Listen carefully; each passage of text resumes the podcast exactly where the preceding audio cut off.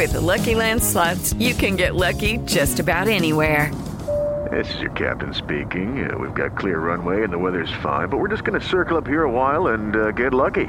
No, no, nothing like that. It's just these cash prizes add up quick. So I suggest you sit back, keep your tray table upright, and start getting lucky. Play for free at LuckyLandSlots.com. Are you feeling lucky? No purchase necessary. Void where prohibited by law. 18 plus terms and conditions apply. See website for details. E termina aqui essa edição do Jornal da Manhã, ouvinte espectador. Muito obrigado pela sua audiência. Continue com a nossa programação. Todo o conteúdo disponível para você no Panflix. Voltaremos amanhã, quinta-feira. Adriana, até lá. Combinado. Thiago Berraich, valeu por hoje. Obrigada a todos pela companhia. Ótima quarta-feira. A gente se encontra amanhã a partir das seis da manhã. A gente espera vocês, hein? Até lá. Até lá.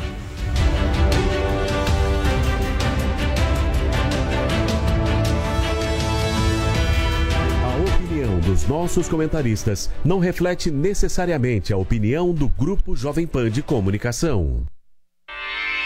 Realização Jovem Pan News. Jovem Pan Morning Show. Oferecimento. Loja e 100. Preço, prazo, crédito, entrega, montagem. Loja e 100 é solução completa.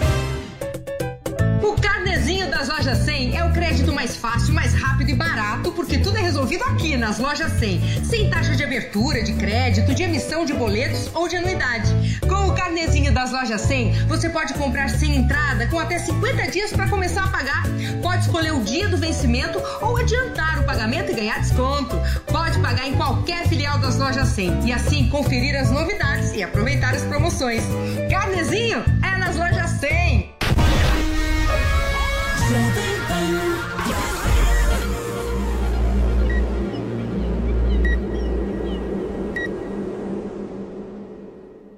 Tudo bem, minhas excelências? Cheguem mais, estamos começando mais um Morning Show aqui na programação da Jovem Pan News nesta quarta-feira e o programa de hoje promete porque a gente traz toda a expectativa para a indicação do PSB como o PSB, perdão, de Geraldo Alckmin como vice-presidente na chapa de Lula. Segundo o petista, os dois mudaram e o Brasil também. Será? Daqui a pouquinho a gente conversa sobre isso. Nós vamos falar ainda sobre o racha no PL aqui em São Paulo.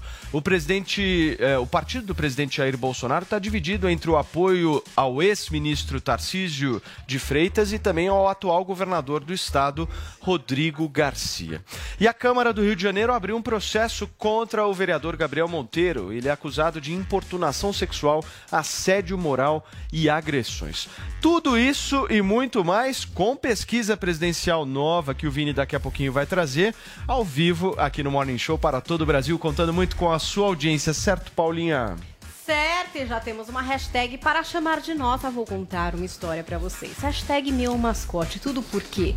Porque um neto de Louro José apareceu na sede da Globo sem lenço e nem documento, documento. e dizendo que queria ver sua avó, Ana Maria Braga. Tudo aconteceu ontem e Ana Maria Braga pareceu ficar bastante emocionada aí com essa presença, ainda não em estúdio. Aparentemente, o novo Louro estreia hoje, junto com Ana Maria Braga. Ao que parece, vai haver inclusive um concurso para escolher o nome do eh, neto, o filho do Louro José, enfim. E Ana Maria Braga até falou ontem: olha, essa situação mexe muito comigo, você sabe que é uma lembrança importante na minha vida. Como eu não sei direito do que se trata aí, né? Esse filho do Louro, fala com ele aí, tenta saber mais alguma coisa até o final do programa. É uma empresa grande, precisa tomar vacina, viu? Filho do Louro, para entrar aqui. Então você explica que, obviamente, a gente vai conversar com ele mas eu tenho que seguir o programa. Depois à tarde, nas redes sociais da Globo, a gente viu que o filho de Louro José já tinha o seu crachá da Globo, assim como o Marcos Mion, não é verdade? Então foi admitido na empresa, deve fazer sua estreia hoje, por um salário que dizem. Paulo Matias, gira em torno de 20 mil reais. 20 o mil manipulador Louro. aí do bonequinho do filho do Louro José. E, ao que parece, a gente vai ter uma votação para escolher aí o nome do parceirinho de Ana Maria Braga. Então, justificando a nossa hashtag meu mascote, você pode escolher o seu, não é? Se Ana Maria Braga tem o louro, você pode ter o seu próprio. É só participar aqui no Twitter com a gente. Paulinho, ou seja, o Louro José vale mais do que o Adrilles. Muito isso, Seria isso. Olha, acho que do que todo mundo aqui do programa. Mas não sei, eu tô Não, especulando. não é o Louro José, é o sub-Louro José. O É, neto. imagina É o Louro José. José era muito Louro mais. É o Louro tá José entendendo? adjunto. Imagina É, adjunto. Gente, Louro José. lembrando que essa questão do Louro José é sim um ponto aí de lembrança sensível da Ana. A gente tinha lá o Tom Veiga, que manipulava Sim, o claro. boneco, trabalhava com ela desde 95. O Louro José era parceirão dela de cena desde 97. Então agora esse processo da substituição e até muita gente dizendo, nossa, por que, que o boneco é tão igual? Poderia ser um pouquinho Também diferente. Algumas coisa. pessoas também comentando um pouquinho Muito bem, turma, vamos começar então o Morning Show desta quarta-feira com uma pergunta, Vini. Posso fazê-la? Pode. Será que Deus é petista? Bom, gente, o ex-presidente Lula acha que é sim. Não sei se Guga Noblar também concorda, mas o petista também deve ganhar Alckmin como vice nesta semana e é o que a gente vai ver agora na reportagem da Carolina Belli. Em entrevista a uma rádio do Paraná, o ex-presidente Lula falou sobre eleições 2022.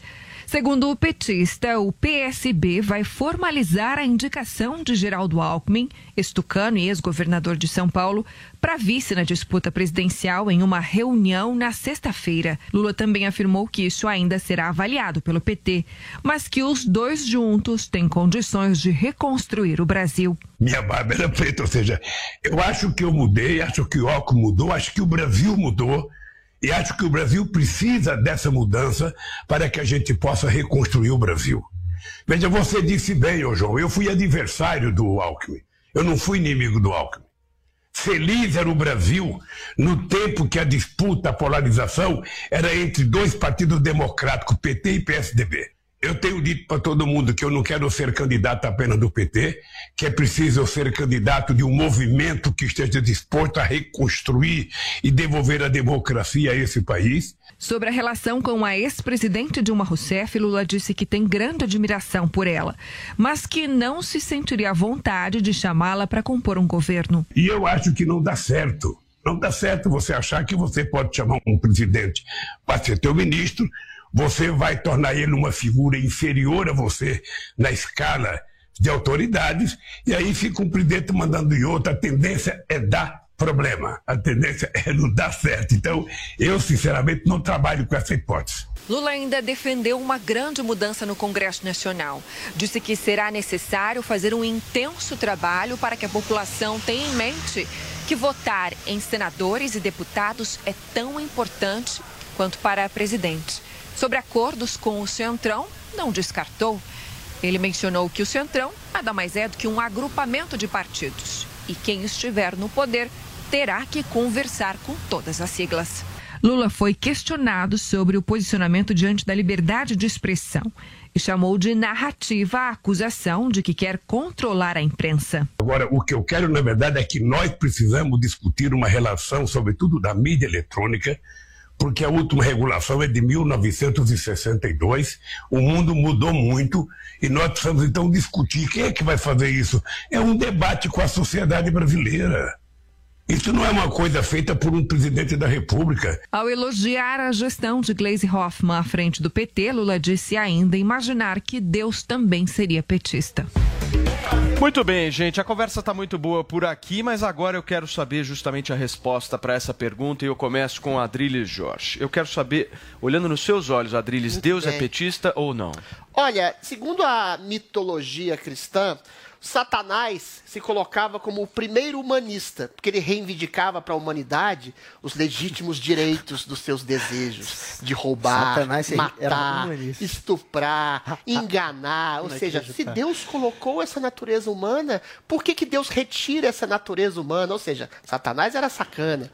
Agora, Lula é pior que Satanás. Lula não quer enganar e cooptar só a humanidade para o lulopetismo. Lula quer cooptar Deus para o seu bando, quer trazer Deus, quer corromper o próprio Deus que criou Satanás exatamente para estabelecer um princípio de oposição. Lula não quer oposição, quer ser o capeta, quer o capeta e Deus. E nesse sentido, ele faz toda uma armação para comprar, cooptar a alma do seu agora a secla auxiliar de ladrão Geraldo Alckmin, um homem que passou toda a sua carreira política criticando o lulopetismo, naquilo que o lulopetismo tem de mais perverso, que é a corrupção, que é cooptar Deus e, eventualmente, compra a alma de todo mundo. Realmente Lula mudou e Alckmin mudou. Lula mudou para pior porque já era um psicopata que não percebia o, próprio mal que fazia, ou percebia e achava que esse mal era um bem para a população e que ele, ele mereceria benesses da corrupção que ele próprio promoveu no país, porque ele achava que dava migalhas do povo pela corrupção do dinheiro que ele tirava do povo e colocava no bolso do rico, depois distribuía essas migalhas para o povo pobre. Eventualmente, comprou Geraldo Alckmin, comprou também de graça, aliás, comprou não, comprou recebeu de graça. de graça a alma da mídia brasileira, que colocou ele praticamente como um Marte, pela surrupiação do passado do lulopetismo, da corrupção do lulopetismo. Então, ele estabelece um princípio de uma ditadura subliminar aos seus malfeitos. Lula quer a mídia, Lula quer Deus, Lula já tem Alckmin, já tem praticamente toda a direita liberal limpinha que quer se colocar como projeção da possibilidade de uma oposição Perfeito, ao futuro. Lula, Ou seja, Lula perfeito. mudou, realmente virou Eu quero saber justamente essa comparação entre Deus e a política, por favor. Olha, quem de fato tenta cooptar Deus, quem tenta usar Deus como trampolim político com um discurso populista e tacanho é Jair Bolsonaro, que se diz o candidato de Deus, que usa Jesus Cristo para pedir voto, que coloca Deus como jingle de campanha, como slogan de campanha. Isso sim é você ser um populista que tenta cooptar Deus e se resvalar num fundamentalismo religioso para assustar os medrosos e ganhar voto da, daqueles que são mais fáceis de você, enfim, é, assustar e conseguir o voto de uma maneira não racional, né, mas apelando para o emocional. O Bolsonaro faz isso o tempo inteiro, e não Lula. Agora, falando na chapa Lula-Alckmin, né, essa chapa que veio em prol da democracia é uma união pragmática, sem dúvida, é uma chapa Frankenstein entre duas pessoas que se atacavam, que eram adversários, mas que assim como na época da ditadura, no momento que você tem um estado quase de exceção, a gente ainda não está no estado de exceção, mas está caminhando para isso, a gente Graças vê que os democratas se unem, a democracia está se unindo. A união de Lula e Alckmin é uma união da democracia contra um presidente que tem, sim, em três anos, ameaçado todas as outras instituições, achando que o poder executivo está acima dos outros, é superior, porque tem o voto, como se tivesse o voto do Brasil inteiro, né? Ele teve de um terço na prática, mas ele se sente acima dos outros poderes. E ele está agora tendo é, contra ele o confronto de uma união pragmática e democrática que está se resumindo na união entre Lula e Alckmin. Lula e Alckmin, que estão aí para Muito bem. combater, sim, esse projeto de fascismo que é o que a gente tem. Muito bem. Zoe Martinez, o Lula está dizendo que mudou, ele disse também que o Alckmin mudou e que o Brasil mudou. Todo mundo mudou. E foi para onde? Saúde. Olha, graças a Deus foi para um lugar melhor. inferno. Eh, se comparado com o que estava se encaminhando aí com a era PT. O que eu acho engraçado é que nesse vídeo que a gente colocou aí do, do Lula falando, ele fala de reconstruir um novo Brasil. Mas vem cá, o PT ficou 14 anos no poder e agora eles querem jogar a culpa da, do- da economia estar como está, da situação eh, cultural do Brasil estar como está, decadente. Querem jogar no colo do Bolsonaro, que não está nem há nem há quatro anos no poder. Ele completa quatro anos final desse ano. Então vem cá, o PT, se- eh, a esquerda sempre faz isso, né? Eh, colo- coloca o país na lata do lixo, joga o país na pior crise econômica do- da, da, da história do Brasil e depois você coloca como salvador da pátria. Então ferra o brasileiro e depois fala: vem cá que eu vou te dar a mãozinha. E aí quando tá dando a mãozinha, joga de novo. E aí esse círculo vicioso. Por isso que há, é, há, é, tantos e tantos anos de, de PT no poder. Agora, nessa chapa Alckmin é, Lula, acho Lula engraçado. Alckmin. Lula É, Alckmin. Lula Alckmin, como que eles conseguem mudar tão rápido, né? Porque em 2018, não faz nem quatro anos disso, o Alckmin falou, não existe... Eu adoro o print, gente, é eterno. Não existe a menor chance de aliança com o PT. Vou disputar e vencer o segundo turno para recuperar os empregos que eles destruíram saqueando o Brasil. Jamais terão meu apoio para voltar à cena do crime. Seus apoiadores são aqueles que acampam em frente a uma penitenciária. Vem cá, Alckmin, você se aliou a esse corrupto, a esse ladrão que saqueou o Brasil, o maior corrupto da história do Brasil. O que mudou?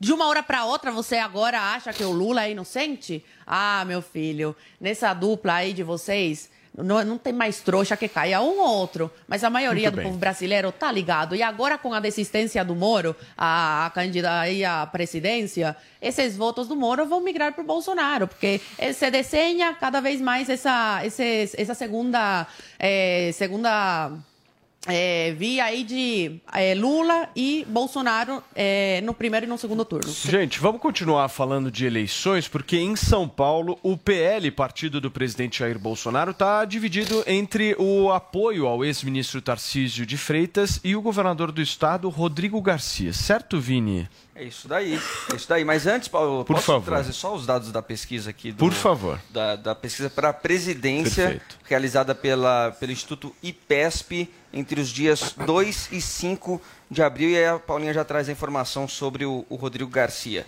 É, nessa pesquisa IPESP, Paulo, que é a primeira realizada já sem o Sérgio Moro na disputa, o Lula aparece com 44% dos votos, então se manteve com a mesma porcentagem da pesquisa anterior. Jair Bolsonaro aparece com 30 pontos, 4 pontos a mais do que a última pesquisa.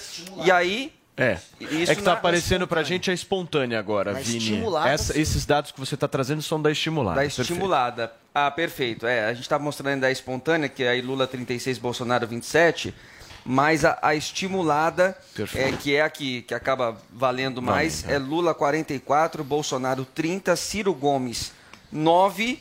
Então aí o Ciro Gomes aparecendo como o, o, o candidato com mais votos depois de Lula e Bolsonaro. João Dória, 3 pontos, Simone Tebet, 2, André Janones, 1. Aí Emael, Felipe Dávila e Vera Lúcia não pontuam nessa pesquisa, Paulo. Muito bem. Vocês querem comentar um pouquinho dessa pesquisa? Algum destaque que vocês possam vir a trazer, Guga? A espontânea, o interessante é que a espontânea, você tem que dizer em quem você vota sem te apresentar uma lista. Esse é o voto mais consolidado. Claro que na eleição a gente tem lista, a gente é induzido, mas a espontânea mostra o que o eleitor de fato quer, o que parte ali do coração do eleitor, que seria o voto mais consolidado. E nessa. Olha como está a diferença pequena, né? São só nove pontos pro- do Lula para o Bolsonaro. O que mostra que essa eleição ela está sim consolidada, cristalizada entre dois polos. Não vai sair. E Bolsonaro, obviamente, tem todo o potencial para fazer uma disputa muito parelha. Nossa, acabei de Drilis. concordar 100%. É, vocês concordam porque um tá torcendo pro 100%. Bolsonaro, o outro tá torcendo pro Lula. Não, não, Aí vocês concordei concordam. 100% com ele. Não, são números. Se na espontânea, na pesquisa do Ipo- de PESP, que se eu não me engano é o antigo Ibope, né, Vini? É, o antigo Ibope. O Ibope, que, que é uma empresa aparelhada para demonizar o governo Bolsonaro, que é uma empresa de oposição ao Bolsonaro, já se coloca menos de 10 pontos na pesquisa espontânea, as pesquisas mais aferíveis, mais confiáveis, provavelmente já estão dando um empate técnico ou a superação do Bolsonaro. Agora, eu queria fazer um elogio aqui ao profeta Adriles. O que, que o profeta, Ao profeta Adriles, Adriles, o que, que o profeta Adriles disse O em meados do devedor ano Adriles. passado, quando o Bolsonaro tinha 20 pontos, mesmo essas pesquisas fraudulentas? Bolsonaro, a partir de janeiro, quando vai arrefecer a pandemia, quando vai começar a pagar o Auxílio Brasil, vai subir. Quando o Lula começar a aparentar o seu discurso de, de apoio à ditadura, de regulação da imprensa, quando vocalizar o que ele realmente é, quando o Alckmin, talvez, eu ainda falei isso também, se colocar a- ao lado de Lula, percebendo a hipocrisia da política brasileira, sobretudo o eleitorado paulista, Bolsonaro vai começar a seguir. Tudo que o profeta Adriles, É. Adriles diz Claro. se concretiza. Inclusive a candidatura do Sérgio Moro. Ele foi candidato à Sempre bom presidência da lembrar, República né? como O profeta, profeta Adriles acertou Isso- firme e forte pra nessa. chamar Agora de a gente- candidatura? Isso que o É, Moro fez? não se falou como Segundo candidato, Adriles, foi se a pessoa candidato. fala foi. que é candidato, Ele desistiu. É, até dois candidato. sabem que não foi. Falou, e agora a gente Só tava o Adriles quer fugir Mas foi candidato. Fala, Vini, Agora por sim, a estava com o print certo, tá? Da- Pode da- exibir de novo, Andressinha, essa estimulada que você tinha tá? dito. Estimulada. Então, Lula Perfeito. 44, Bolsonaro 30, Ciro 9, Dória 3, Perfeito. Tebet 2 e Janones com Zoe, um ponto. por favor, pra gente fechar, você quer falar alguma coisa ou podemos mudar de assunto? Não, acredito que também pode ter eh, subido, não que eu acredite em pesquisa, sempre deixo isso claro, senão falando depois que eu sou contraditória, né? E que quando favorece o Bolsonaro eu acredito em pesquisa, mas não, acho todas falhas, são empresas privadas, né? Que é isso aqui que rege elas. Eh, mas em relação à desistência do Moro, né? Esses votos do Moro, é uma pequena parcela da população que votava no Sérgio Moro, é de direita, se considera mais a direita. Então, no segundo turno, que está cada dia mais claro, vai ser o Lula e o Bolsonaro. E essas pessoas se recusam a votar no Bolsonaro. Então, esses vo- eh, no, no Lula. Então, esses votos que iam para o Moro vão agora para o Bolsonaro. Muito bem. Paulinha, vamos então mudar de assunto e Vamos. falar um pouquinho da eleição aqui em São Paulo, que eu quero que você explique pra gente. O partido do Bolsonaro, o PL, É. está dividido entre o Tarcísio, que é candidato do Bolsonaro, e o Rodrigo Garcia, que é candidato do Dória. É isso? Tem uma divisão? Eu tô só um pouco chocada dos votos do Moro irem para a direita quando ele era comunista. Salles falou isso aqui, mas tudo bem. Eu, né, só tô Boa, aqui um comunista conservador. para trazer É, um pouco de pimenta nessa jogada. Mas vamos lá, porque é, oficialmente o PL, que é o partido do presidente Jair Bolsonaro, deve apoiar o candidato aí ao governo, o ex-ministro Tarcísio de Freitas, que é do Republicanos. Mas agora temos aí esse movimento de é, outros que decidiram apoiar Rodrigo Garcia, do PSDB, nessa corrida ao Palácio dos Bandeirantes. Com essa questão de poder migrar de partido, o PL se tornou a maior bancada na Assembleia Legislativa aqui de São Paulo. Tem 17 nomes. Então, é, parece que sete deles declararam aí apoio ao Rodrigo. E temos também dois deputados federais, 30 prefeitos e 80 vereadores do partido que vão aí apoiar o Rodrigo Garcia. Então, tá nessa situação de, de divisão, de racha. Não sei se isso estava previsto no script. Acho que vocês devem ter mais informação aí sobre isso. Eu acho que o debate que a gente pode fazer é qual a influência da estrutura pública nas eleições de 2022. 2018 não foi nenhuma, né? 2018 não foi É. nenhuma, mas aí É. o presidente da República muda toda a sua estratégia, certo, Adriles? Se Mudou. alia ao Centrão, justamente buscando mais tempo de TV, mais força política. Bom, mas tem uma, Ah, uma conjuntura que é Eu sei, singular. mas tem um dado aqui no estado de São Paulo que eu acho que vale. No lançamento da candidatura do Rodrigo Garcia, que foi na semana passada, lá quando o Dória saiu Ah. do governo do estado, nós temos 645 prefeitos no estado. Estavam lá apoiando ele 619. Vocês acham que isso não tem força política? Como é que vocês avaliam? Eu acho o seguinte, Paulo. Primeiro a gente tem que estabelecer o que, que é exatamente o PL. O PL é um partido fisiológico do Centrão que o Bolsonaro foi obrigado a se unir para estabelecer um princípio de governabilidade e de projeção para uma eleição que, como você bem disse, não é, não é o repeteco de 2018. O próprio Valdemar da Costa Neto foi denunciado pelo então ministro do DENIT, lá, o chefe do DENIT, que era o Tarcísio Gomes de Freitas. Então ele tem um ressentimento em relação ao Tarcísio Gomes de Freitas e isso reverbera nos seus partidários que eventualmente estão diluídos entre a candidatura do Dória e a candidatura do Bolsonaro. Mas eu acho que isso tende a se movimentar para o lado do Tarcísio, porque, não fique triste, Paulo, mas a questão da máquina não vai funcionar em São Paulo por- pelo seguinte: o santinho do Dória é um espanta é um espanta-voto. É um santinho que vira um capeta espanta-voto. Mas e se não A partir tiver o do Dória no momento- santinho, A partir do momento. E se não Mas tiver a o Dória no candidatura- santinho, Mas o tá Dória, o Dória se coloca como a isso que eu ia te falar agora. O Dória se coloca à sombra da imagem do Garcia. Então o Garcia, Não vai se eu acho colocar, vai se absolutamente pouquíssimo Estratégia. provável que ele tenha uma ascendência a despeito da máquina partidária em torno dele. A partir do momento que se colar a imagem Adriles. do Tarcísio, que já aparece em segundo ou terceiro lugar nas pesquisas, a imagem do Terceiro, Bolsonaro, e, a- e- e se, se colar a imagem do Garcia ao Dória, que tem uma rejeição gigantesca no Estado, o PL e toda a entendi infraestrutura a de tua- governo tende a ir para o lado O que do cê- Tarcísio. o que você tá dizendo, aí, basicamente, é o o Tarcísio seguinte. pode fazer o que o Bolsonaro fez. Olha, vocês podem ficar o que comigo, você está dizendo mas é o vocês seguinte. não vão roubar. Eu Vai entendi. Eu não entendi roubar. o que você falou. É o que você está dizendo é o seguinte: é mais forte a rejeição do Dória em Sim. São Paulo do, que, que a máquina máquina. Partidária. Eu discordo Eu também. completamente Eu- eu disso. discordo de discordância. dizer. A é máquina pública, a máquina é pública, torcida, a máquina pública tem uma força que você não é faz a menor Ele só ideia. quer atacar o Dória. Menor ideia. É só um ataque força A gratuito. máquina pública, já, teve um comentarista aqui que falou de máquina pública 2018 não deu Quantos, quantos presidentes da República perderam a sua reeleição no Nenhum Brasil? no Brasil, Pois é, zero. Aqui em São Paulo, Bolsonaro quantos governadores perderam a sua É reeleição? diferente, é esse o ponto. João Dória Márcio é um homem França. que é, é governador de São Paulo, Vocês lembram- de São Paulo, peraí, peraí. e tem 2% de Vocês intenção de lembram voto, da eleição tá de terceiro lugar, 2018 pelo menos, aqui no estado do de São Paulo com Márcio França? Vocês lembram, o Márcio França lá embaixo em 2018, ninguém dava nada pro Márcio França, nada. Falaram, não, é escafidor, é escafidor.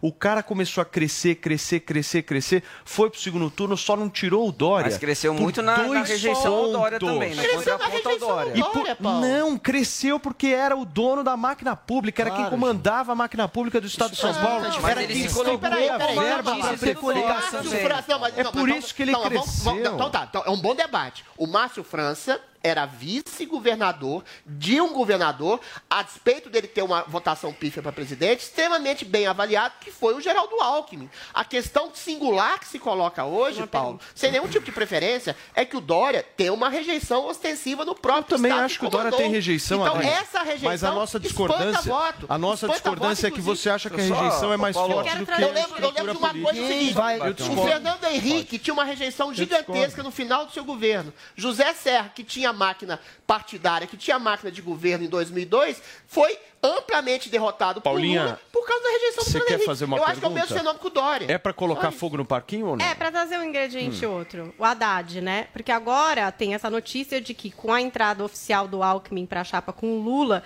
o Alckmin estaria dando aí todo o plano para como que o Haddad vai entrar aí pro interior, com quem que ele tem que falar, onde ele tem que ir, como que é a forma que ele Claro. consegue O Alckmin, conseguir mais piada. aceitação. piada. Mas ele tem relevância no É, Estado. o Alckmin é só mais relevante faz do Estado. diferença. Alckmin- Peraí, deixa a Ah, Paulinha Marilis, falar, É isso que eu ia perguntar. Você falou que o Alckmin fez um bom governo, é bem avaliado em São Paulo. Faz diferença ele estar aí ajudando nessa coordenação do Haddad? A o sua pergunta é maravilhosa. Não, mas peraí que você Obrigada. falou, só um minutinho. Você não, você não vai responder três perguntas. Zoe, peraí. Eu quero ouvir um pouquinho a sua opinião a respeito disso, por favor. Não, eu tenho. é, Assim, a gente tava numa pauta do Tarcísio, aí a gente já vai de novo pra. A pauta aqui de São Paulo tem que enfiar sempre o Dória. Por que, que a gente Ué, sai de um assunto e, e- Vamos debater sobre o assunto que estava na pauta, que era o Tarcísio e o Rodrigo e o PL? Aí sempre tem que enfiar o Dória, o Dória, que vai é crescer, o apaixonado Dória, o foguete. Tudo bem, já entendi. o Mas tá vamos colocar o Dória no debate, vamos para as pessoas Boa, Cubaninha. Para ver se ele é, é, cresce nas pesquisas. Mas tá ok, faz uma campanha aí pro Dória. Isso é amor. Só que assim, vocês não pararam pra, pra pensar que o, o Bolsonaro, cara, ele tem. As pessoas acham re- realmente que ele é retardado. Mas ele tá com tudo na cabeça dele. Ele aprendeu muito bem Tá com essa questão do PSL. Por que vocês acham que o Tarcísio tá no, poder- no, no, Republicano. no republicano se não tá no, Pra no PL? os republicanos, não é? Com os votos. Não, foi estratégico. Ele, sabe- ele sabia muito Para que bem. ele conseguisse O- mais um partido, Pra não é, a? Para ele região conseguisse tá mais mais base. Damares e Tarcísio Bem pra O lá. Rodrigo sempre foi próximo do o PL e o Rodrigo sempre tiveram aí essa proximidade. Então o Bolsonaro tinha muito claro, todo mundo quer o, o São Paulo, tá todo mundo interessado em São Paulo. Por quê? Porque a máquina é o que rege o Brasil, a economia do Brasil. Então o Bolsonaro já sabia disso e colocou ele lá no Republicanos. Ele colocou. Não, é, peraí, va- vamos, vamos entender o raciocínio da Zoe. O que a Zoe está dizendo, então, seria que a filiação do Tarcísio ao republicano seria uma coisa pensada, estratégica, Claro, claro. justamente para que houvesse uma essa- ver uma, uma, pulverização. uma ampliação essa proximidade do apoio. Rodrigo Isso é com o claro. PL. Isso é claro. Sim. Fala, Guguinha. Não, de fato, o Bolsonaro precisava agradar os republicanos. Ele, aí, republicanos, claro. inclusive, estavam ensaiando não apoiar o Bolsonaro, liberar os seus deputados para apoiarem quem quisesse, de Bolsonaro a qualquer um. Mas, enfim, não fechar com o Bolsonaro. E o Bolsonaro só estava dando atenção ao PL, tinha se filiado ao PL e recusado se filiar ao republicanos. Então, ele precisou agradar os republicanos e mandou Damares e Tarcísio para lá. Foi uma maneira de trazer de volta esse partido para a base. Essa jogada do da Damares ainda não entendi A Damares direito também está no meio. É uma, é uma, vai Damares, vem republicanos. Agora, o que o Bolsonaro fez é, ao se entregar para o Centrão, porque ele se entregou, ele se rendeu ao Centrão. Não é que ele fez uma aliança. Ele percebeu é que o, obrigado a fazer ele uma percebeu aliança. que O que foi obrigado. Ele Foi uma opção ele do foi, Bolsonaro. A opção é do- então eu vou falar que o Lula foi obrigado a se aliar Se é com o opção, Alckmin. Então, significa que a eleição mudou, Adriles. Olha, gente, o É óbvio, Bolsonaro- não vai O Lula foi a obrigado a se 2018. juntar com o Alckmin. Eu concordo com o. Bolsonaro mudou, foi uma escolha do significa que a eleição não será a mesma Não de será a 2018. mesma. A lógica será, não não será a O mesma. que também mudou é a Adriles, só só, só, terminar o pensamento. Bolsonaro se rendeu ao Centrão porque percebeu que poderia ser traído até pelo vice dele, Claro. pelo Mourão. Poderia levar um peteleco a qualquer hora. E se ele não tivesse uma base de apoio, que ele não tinha quando virou presidente, ele poderia ser impeachmentado, já que ele arruma treta política o tempo inteiro. Então, qual foi É a saída? contra, né? A saída foi se render, A foi comprar o Centrão. Não, comprar entregar o orçamento secreto para o Centrão. Não, Só é este ano, 21 bilhões. pública, não é questão de Não à toa, o Centrão foi o que mais cresceu agora na janela partidária. querido. O PL, o mais de todos. Mas por causa do Porque é o Bolsonaro. partido que manda no orçamento Peraí, peraí, secreto. peraí, peraí, Porque o partido, tem peraí. dinheiro, tem político. E o Centrão tem o dinheiro, tem o orçamento. O Bolsonaro é uma, re- uma rainha da Inglaterra. Inclusive, o Centrão o tempo inteiro obriga o Bolsonaro a aceitar coisas que ele não quer. Tá Mas ele está refém. Tem corrupção agora? Hoje ele é refém do Centrão. E só para relembrar, É o Zoe- jogo político. É o jogo É o político. jogo É o político. De fato. Mas como ele não sabe jogar, quando você não É sabe jogar, você entrega todo o orçamento, entrega até a Casa Civil pro Centrão. Nenhum presidente entregou a Casa Civil para quem não Guga. De confiança, para o PP. O primeiro foi o Bolsonaro. Agora, a Zoe há pouco relembrou uma frase do Alckmin para mostrar a incoerência. Então vamos relembrar uma do Eduardo Bolsonaro, que agora é do PL, para mostrar a incoerência do Bolsonaro com o Centrão. Ele falou: o mais difícil do que chegar lá na presidência é se manter. Eu queria tirar foto de cada um de vocês, isso era no comício, para saber em 2019, quando o couro comer para valer, se vocês vão se deixar seduzir pelo Centrão Vamos lá. ou vão se O manter Eduardo é firmes. presidente? Cara, uma Bolsonaro. coisa é é você? Se não puxar um tiver. partido, outra coisa é você é presidente, pegar então o eu vou meu dar o vice na minha Centrão. cabeça aqui. Foi Eu não colocou o print é eterno, né? Esse é o Bolsonaro. O Bolsonaro... partido, você precisa de um partido pra se eleger. Sem partido você não consegue. Bolsonaro- Um partido grande. Só um minutinho. Bolsonaro. Vamos, vamos, vamos, lá. vamos, vamos na essa que todo mundo do- possa entender, por favor. Vamos lá. Ele tinha pedido a palavra Oi, antes. oi, Peraí, oi. Bolsonaro falou aqui na Jovem Pan, numa entrevista ao Pânico, pouco antes de se eleger, que ele teria que se, se comunicar e dialogar com outros partidos que foram eleitos dentro do Congresso. Ele pediu, olha, votem em quem está alinhado comigo. Bolsonaro Mas se não votarem quem não está alinhado comigo, eventualmente eu vou ter que Graças ao Bolsonaro, o conversar Centrão com está essas maior. pessoas. No primeiro ano do governo, Bolsonaro foi obri- ele estabeleceu um princípio de governo, achando que a popularidade o Centrão. bastava, Peraí, de, de, de, de- de pressão popular ao Congresso, pressão popular ao próprio STF, não funcionou. Quase foi empichado, quase foi apiado o governo e até hoje sofre retaliações por isso. Eventualmente fez o negócio de maneira absolutamente às claras, de maneira democrática, com um diálogo cristalino, sem corrupção, sem corrupção. Orçamento junto com o secreto não é corrupção. Agora, ele não pode ficar só à mercê do PL, que é um partido comandado pelo Valdemar da Costa Neto, que eu reputo não exatamente confiável. Então, ele distribuindo o poder para outros partidos também do Centrão, o PP, que seja o Republicanos, ele bem. dilui jornal, a possibilidade de construção um da sua e elegibilidade e da sua Nós governabilidade. Então, ele está fazendo um jogo democrático, um jogo limpo, de tentativa Você não lê de jornal, resgate de poder. Assim, Turma, nós vamos, nós vamos falar fala que dessa tem questão da educação. Só um minutinho, porque durante a audiência no Senado Federal, três prefeitos confirmaram a, atua- a atuação fraudulenta de pastores dentro do Ministério da Educação. O destaque chega aqui no Morning Show, direto de Brasília, com a Catiúcia Sotomayor. Segundo os depoimentos dos prefeitos na Comissão de Educação do Senado, as conversas ocorriam em locais públicos, como restaurantes, e na frente de outras pessoas. Essas cobranças garantiriam a construção de escolas e creches, mas, de acordo com as denúncias, sem o pagamento de contrapartida dos municípios, o dinheiro não era liberado. O prefeito de Luiz Domingues, no Maranhão, Gilberto Braga, disse que as propinas para as prefeituras terem acesso a verbas do MEC seriam pedidas pelos pastores em dinheiro, bíblias e até em ouro. o pastor Arilton Moura convidou todos os prefeitos que estavam lá em voz alta para um almoço lá na Dona Zélia, no restaurante Dona Zélia, que o almoço ia ser por conta dele. E nesse almoço tinha uma faixa de uns 20 a 30 prefeitos. E a conversa lá era muito bem aberta. É, ele virou para mim e disse: Cadê suas demandas? Eu apresentei minhas demandas para ele e ele falou rapidamente: disse, Olha, para mim você vai me arrumar os 15 mil para mim protocolar as suas demandas e depois que o recurso já estiver empenhado, você, como a sua região é região de mineração, você vai me trazer um quilo de ouro. Pelas declarações, o pastor Arilton Moura dizia ter suposta influência em ações do ministério, mas também foi citada a participação do pastor Gilmar Santos. O prefeito de Boa Esperança do Sul, em São Paulo, José Manuel de Souza, contou que cobraram dele 40 mil reais em troca da construção de uma escola. O pastor Arilton perguntou, ele disse, prefeito, você sabe muito bem como funciona, né? Aí eu disse não. Ele falou, prefeito, é, o Brasil é muito grande, nós temos mais de 5.600 municípios, não dá para ajudar todos os municípios. Eu disse, não dá, pastor? Ele falou, mas eu consigo te ajudar. Eu falei, de que forma? Ele falou: Eu consigo te ajudar é, com uma escola profissionalizante.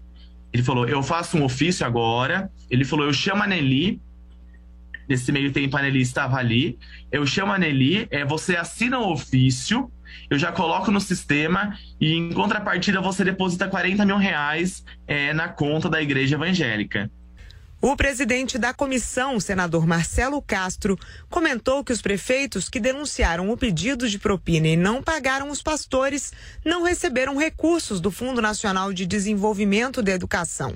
Ele disse também que a Polícia Federal está investigando o caso e que espera que os culpados sejam punidos. A Polícia Federal já abriu um inquérito, já instaurou o um inquérito, e nós esperamos que a Polícia Federal apure isso com afinco né, com profundidade, para poder indiciar os culpados e eles irem para as barras dos tribunais, porque o que estão fazendo, o que estão fazendo com a educação pública brasileira é um crime.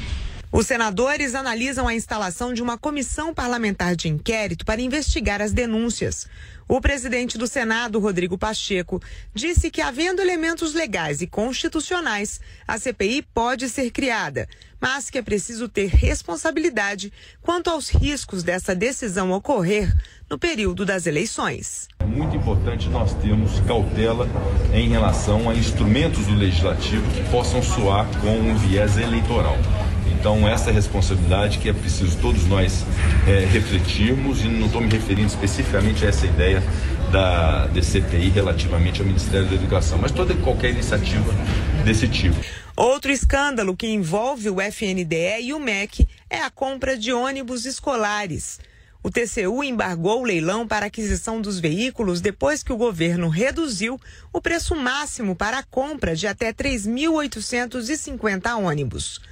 Uma noite antes de começar o processo, o valor caiu de 2 bilhões para 1 bilhão e meio de reais. O novo valor se aproxima do limite máximo sugerido pela área técnica do FNDE, que havia já indicado em um parecer o sobrepreço no custo estimado para a compra dos veículos.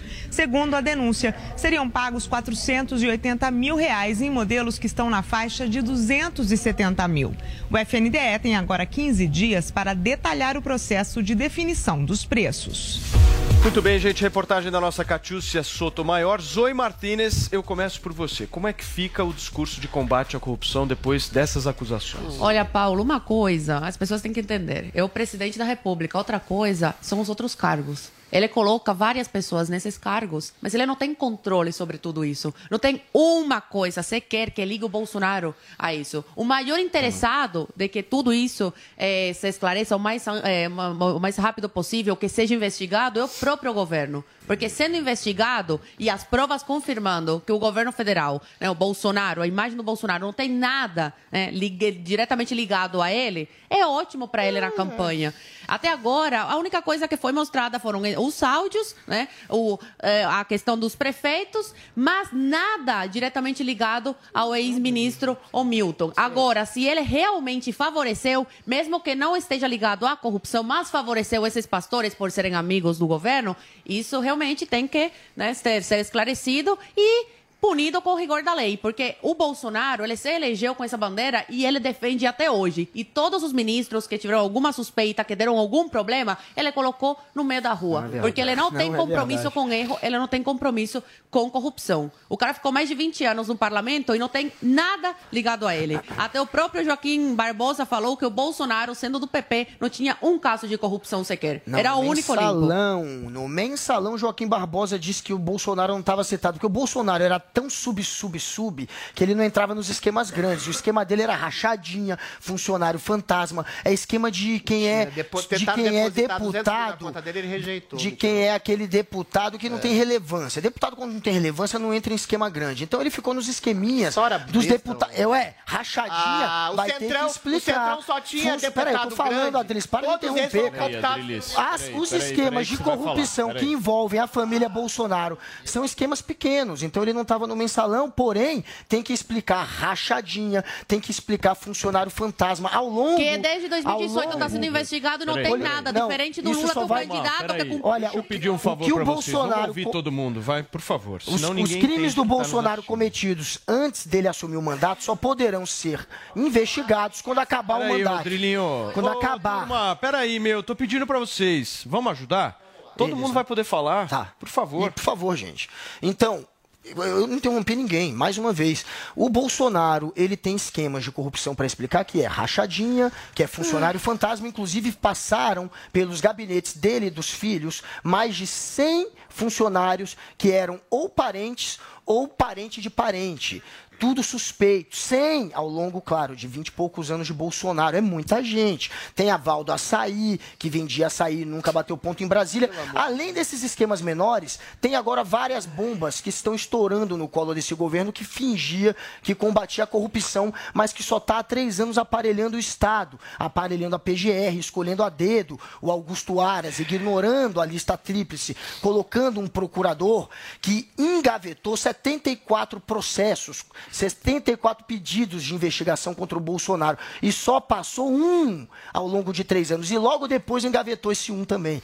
então a gente tem um governo que aparelhou o Estado e quando você não tem investigação, você não vê corrupção. E mesmo assim, a corrupção aparece no esquema do ônibus superfaturado em quase 700, mais de 700 milhões de reais, que ia ser licitado, e também na Covaxin. Tudo com a anuência de Bolsonaro que recebia legal. os pastores Adriles, no próprio gabinete dele no Palácio do Planalto. saber daqui pra frente se você acha que esse caso ainda vai ter outros capítulos.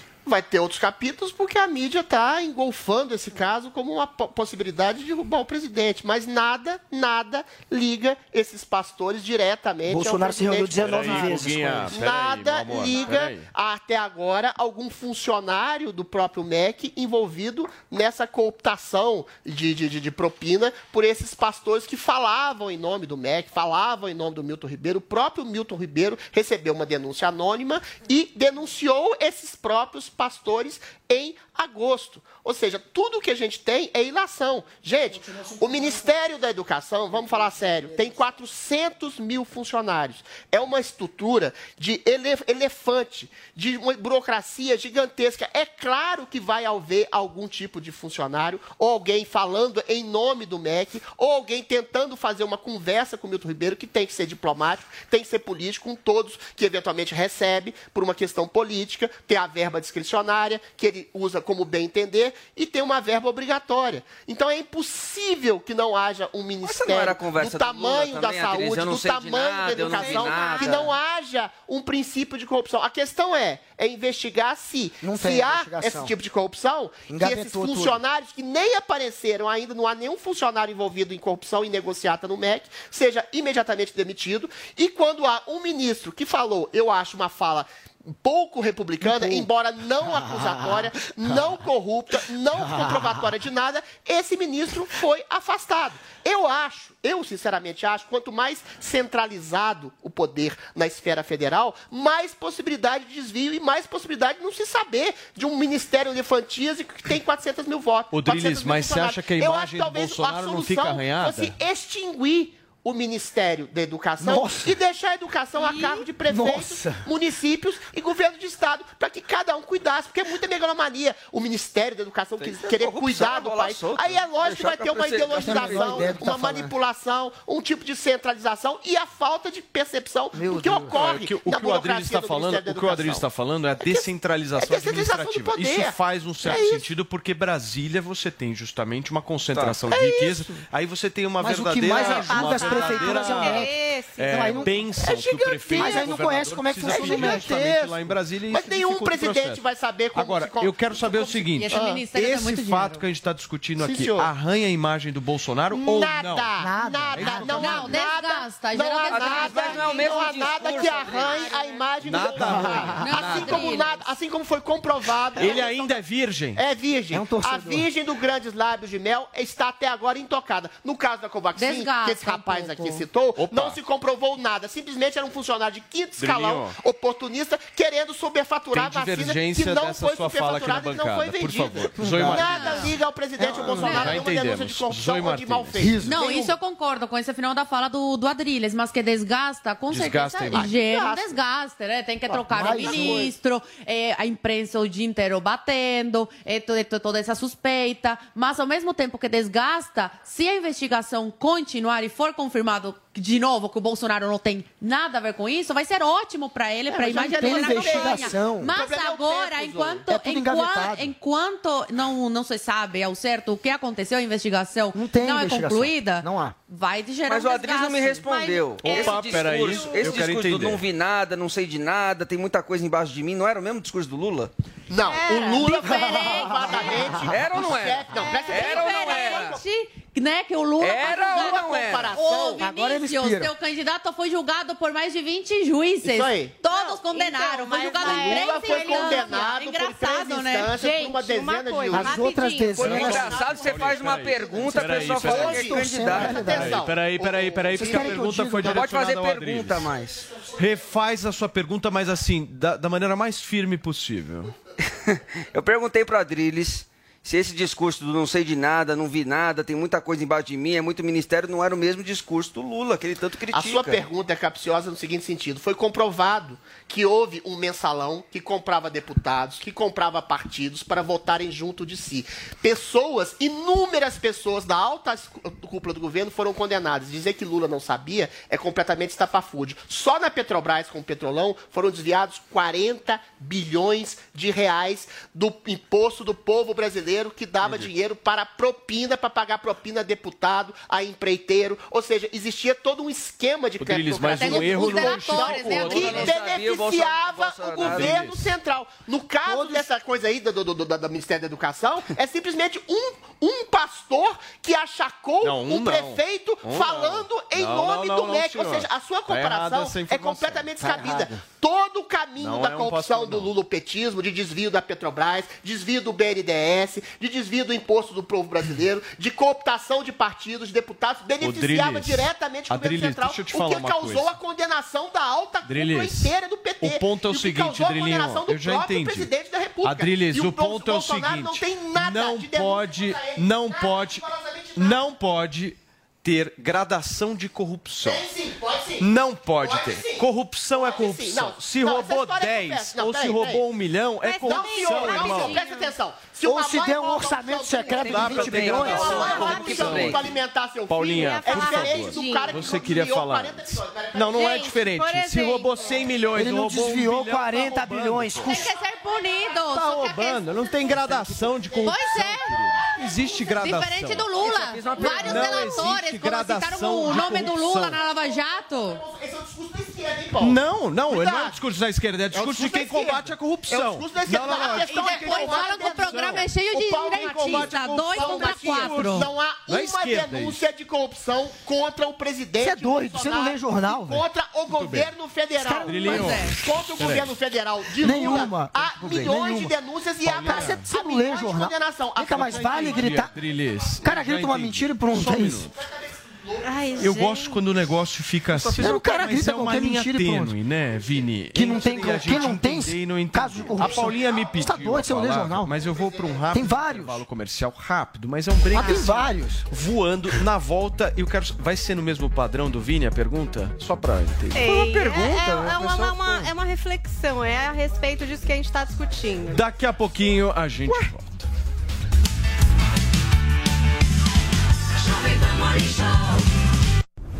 Olá, mulheres positivas! Eu, Fabi Saad, recebi as vencedoras do Prêmio Mulheres Positivas em um programa mais que especial. Você perdeu? Confere aí o nosso papo. Em segundo lugar, nós temos a Renata Macedo pela categoria Ações Sociais. Queria que você contasse um pouco sobre seu trabalho, por favor.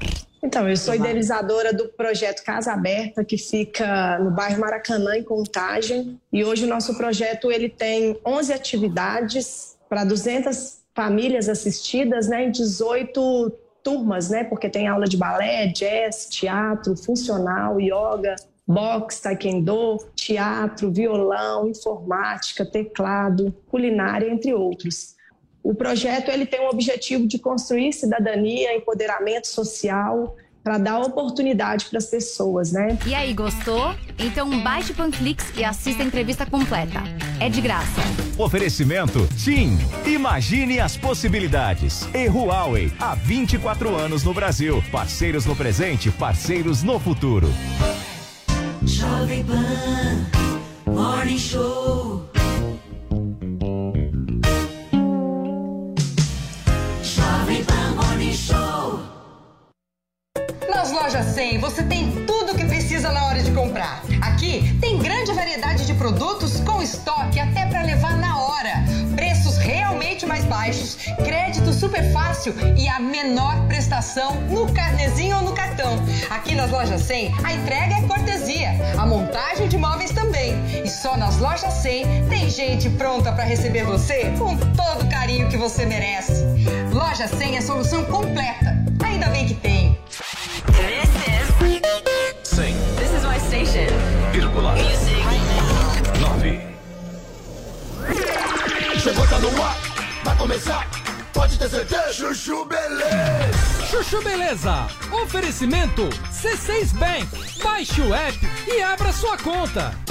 Gente, posso falar? Abri uma conta no C6 Bank, né?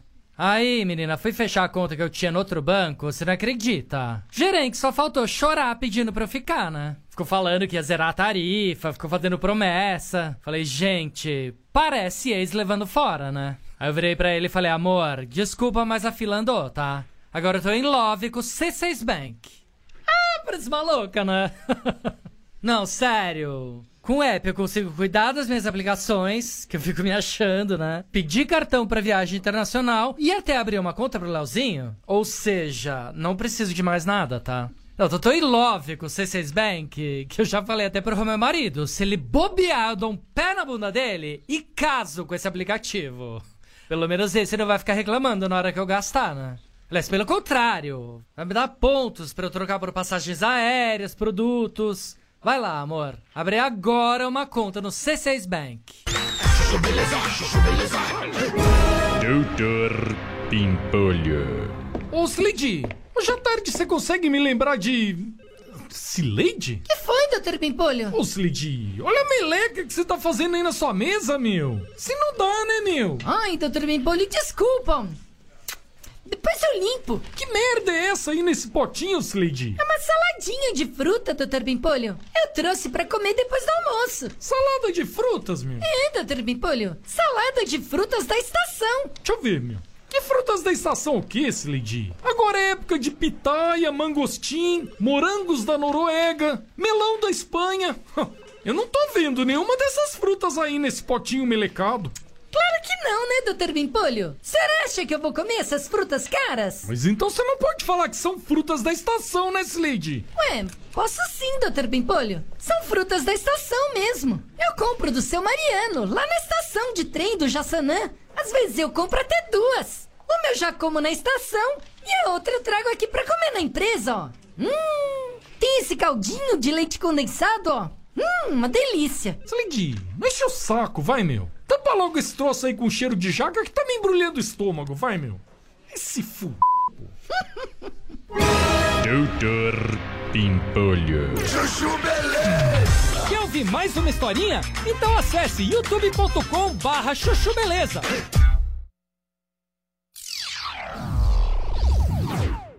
Despesas por usar essa máquina pública, inclusive o próprio presidente Lula, por causa desse esquema de corrupção. É diferente de eventual um pastor achacando um você tá- prefeito aqui, a tu- o teu a- a- raciocínio, eu superfaturando entendo. um ônibus O aqui. teu ou raciocínio seja, é não baseado nenhuma- juridicamente, é isso que você tá link. falando. Não, não, não é juridicamente, não, Sim, é à juridicamente, porque o processo há ainda não, nenhum não link correu. direto. O Lula, Não nós estamos nenhum- falando de um processo de Presta mais de atenção, 10 Paulo. anos. Presta atenção. Paulo. Nós estamos Não há falando de- de nenhum uma link. denúncia nessa semana. Não há nenhum Não tem link como comparar. de um pastor que achaca um prefeito que fala supostamente em nome de um funcionário do MEC eu- e que se compare gradativamente ao maior esquema de corrupção já feito na história do Brasil, já comprovada. Ou seja, denúncia de corrupção, Paulo Matias, vai ter em qualquer governo e teve em qualquer governo da tem história da ser República. que Agora, você tem que investigar. Agora, é diferente. O mínimo É. pastor que É faz um achaque em nome do Ministério da, da- da Educação, que tem 400 mil funcionários, Não é um pastor, imensa, de um esquema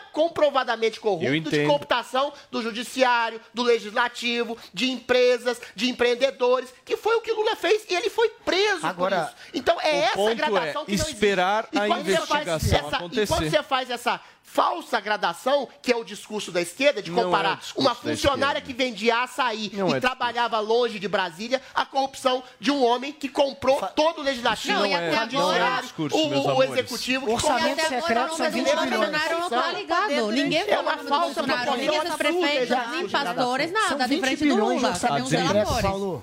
Tá, mas houve desvio? Houve desvio? A gente não sabe, sabe daí? Porque é secreto. E daí? Houve sabe onde desvio? foi parar 20 bilhões. Mentira, não é Só secreto nada. São 20 É bilhões. tudo publicado no O Diário ponto é o Oficial. Olha, seguinte. é uma piada, O porque... ponto é o seguinte: Publicado no Diário Oficial se roubou casos de um ou roubou semana. 10, pra mim, roubou.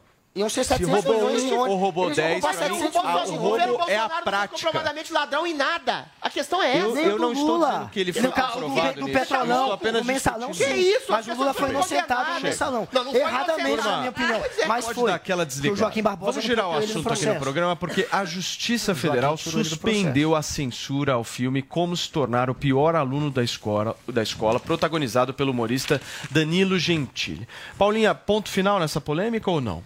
É, eu acho que ponto final e tudo ficou naquela questão, né? O filme ele deveria ser censurado, ser tirado de circulação. Houve essa determinação, né, para que se tirasse das plataformas de streaming, para que não se pudesse mais assistir. E depois você vê aquele passo para trás do Ministério da Justiça e Segurança Pública determinando a mudança é, da recomendação, né, da faixa etária, que era de 14 para 18 anos. Então, nesse momento em que se define que a problemática era ali na questão da faixa etária, houve essa possibilidade da justiça determinar a suspensão da censura, entendendo que agora, com a recomendação para 18 anos, o filme pode ser exibido por todos aí que têm o direito é, de exibição desse filme do Danilo Gentili, como se tornar o pior aluno da escola. Muito bem. Guga, uma vitória do Danilo? É uma vitória da democracia, uma vitória da sociedade civil, uma vitória também do Danilo, que, enfim, foi injustiçado, perseguido, serviu de escada para que o Bolsonaro pudesse fazer campanha eleitoral. Isso não passa de uma campanha do Bolsonaro que precisa se posicionar entre o nem público, ele- entre o público evangélico, e eles passaram sim a perseguir o, o Danilo para usá-lo sim como escada, para ele falar, olha, quando vocês precisarem de mim, quando vocês é, mais fundamentalistas religiosos que se incomodam com um filme como esse, se precisarem de mim, eu vou estar lá, eu vou estar do seu lado. Isso é campanha. O Bolsonaro, ele sabe que boa parte do público dele, do eleitor dele, é esse fundamentalista religioso que quer que o Bolsonaro interfira, censure, parta para cima. E ele vai sim fazer isso quando for necessário. Eles foram para cima do Danilo, mas se deram mal. A repercussão foi péssima. É, inclusive, ele se arrependeu depois, né, pelo jeito. Pegou mal pro Bolsonaro, mas é isso. É um governo que finge que luta pela liberdade absoluta, mas não luta pela liberdade. Está sempre censurando, sempre que pode, Muito bem. censura. De jornalista a artista. Só queria trazer mais um ingrediente, porque a gente teve a oportunidade de conversar com o Danilo Gentili aqui no Morning Show. E quando ele conversou com a gente, é, ele falou aí de um entendimento de que estavam ali criando um espantalho para desviar o foco, que Cortina naquela semana fumaça. era aquela Besteira, questão é do aumento do combustível. Só trazendo também. esse ingrediente, porque foi uma Isso é coisa que o é Danilo trouxe política. aqui quando conversou com a gente no Morning. Zoe, decisão correta da Justiça? Não, é, com certeza. É, essas pessoas aí que foram a favor da censura, eu realmente discordo completamente. Acredito que não é o caminho. Por mais tosco que o filme seja, é, por mais sem graça, né, humor negro que essa cena que ge- gerou esse tumulto seja, é, ela está no direito dele, né, de, de criador, de fazer um filme como esse. Agora, o erro foi na faixa etária. Que foi, é, nessa mesma semana, já corrigiram, colocaram para maiores de 18 anos. Ah, De, de, de, de- de 18 Exagero anos. não é Agora, censurar, tirar do ar, não dá. Por mais que eu não concorde com, com essa cena do filme, por mais que eu ache escroto, não dá. Porque democracia é isso. Ou liberdade você tem ou você não tem. E pelo que a gente, pelo que eu vejo, ainda a gente eh, vive numa democracia. Adriles. Olha, foi uma decisão corretíssima. É, não concordo com, com, com o Guga quando ele fala que é uma campanha do Bolsonaro. Bolsonaro nem deve ter tomado consciência disso. Metade do governo vocalizou a cima, contrariedade foi em relação a essa censura do filme. O próprio Felipe Martins falou que era uma besteira, porque é simplesmente uma cena que mostra um vilão mostra o discurso de um vilão e a arte tem por obrigação mostrar a monstruosidade e a vilania das pessoas. É a mesma coisa que você condenar a- a- o poderoso chefão, porque você eventualmente está percebendo a vida de uma família de assassinos. E olha, no Poderoso Chefão, por exemplo, só para fazer uma analogia, Meu você filme aca- aca- favorito da tendo, vida. Pois é, você acaba, pois é, você acaba tendo empatia pelo Dom Corleone, empatia pelo Michael Corleone, que eram assassinos. Meus favoritos. Ou seja, a arte relativiza, inclusive, às vezes, a monstruosidade. E nessa cena do Gentili mostrava um pedófilo de maneira asquerosa, de maneira de, de- que expunha a sua vilania, mostra o nojo e o asco e o medo das crianças. A cena era simplesmente uma denúncia cabal à pedofilia, uma denúncia cabal ao crime que era Humor negro, ali. né, Adri? Deixa eu só resumir. não tem problema. O Você acha, então, que o Bolsonaro não sabia de nada e o erro foi do ministro da Justiça? O erro foi de parte do bolsonarismo. Bolsonaro mais nunca sabe de nada. Que Bolsonaro eventualmente não sabia nada. A viver é o presidente, Ah, né, o querido? Bolsonaro É com o muita coisa Não, eu tô fazendo uma Brincadeira, pergunta. né, Paulo? Eu tô Bolsonaro fazendo não uma pergunta. Bolsonaro vai se preocupar com o filme do. Gentili. Ele não vê acha que ele viu o internet. filme do O ex-secretário da Cultura dele se preocupou, o ministro da. Justiça O dele se Eduardo preocupou, Felipe a base Andra Martins bolsonarista se dele se preocupou. se preocupou. Ele não se preocupou, ele não, preocupou ele e eventualmente parte, se preocupou. grande parte do bolsonarismo diz que isso foi um tiro no pé Foi. de gente que, conserva- que confundia conservadorismo com reacionarismo. Eu cheguei a ser atacado na época quando eu defendi, não o filme do Gentili, mas a possibilidade de liberdade de mostrar um criminoso, um Muito bem. pedófilo, como ele é- realmente é. Isso é uma denúncia. Ou seja, parte do público bolsonarista que confunde conservadorismo Sim. com reacionarismo tentou censurar o filme, mas foram rechaçados. Eventualmente, o governo voltou atrás, Bolsonaro, O Bolsonaro não se é reacionário. E a parte mais inteligente do não é governo percebeu que isso foi uma censura não é, completamente Turma. e esdrúxula. Eu preciso ir para um rápido intervalo comercial. Ainda bem, eu vou tomar uma água. Mas na volta a gente ainda vai falar muito sobre o caso envolvendo o vereador da cidade do Rio de Janeiro, Gabriel Monteiro, certo, Vini? O bicho tá pegando lá na Câmara Municipal. cerco E tá nós fechando. também teremos uma musa aqui neste programa, certo? Quem é, Paulinha? suspense, faça. Faz- Ué, a gente anunciou no começo desse programa, se você não tava acompanhando. Mas aguarde, a audiência é aguarde. rotativa, Paulinha. Ela Agora- tá pronta, ela já tá aqui, eu não vou falar quem é, não. Eu ia sair de Cuba e eu assistia novelas, porque lá em Só Cuba passa muita quem é. novela bra- Vai dar brasileira. E agora eu tô no mesmo ambiente que essa pessoa. Ai, meu Deus. Daqui a pouquinho no Morning Show, uma das maiores atrizes brasileiras ao vivo e a cores pra todos nós. Daqui a pouquinho a gente volta.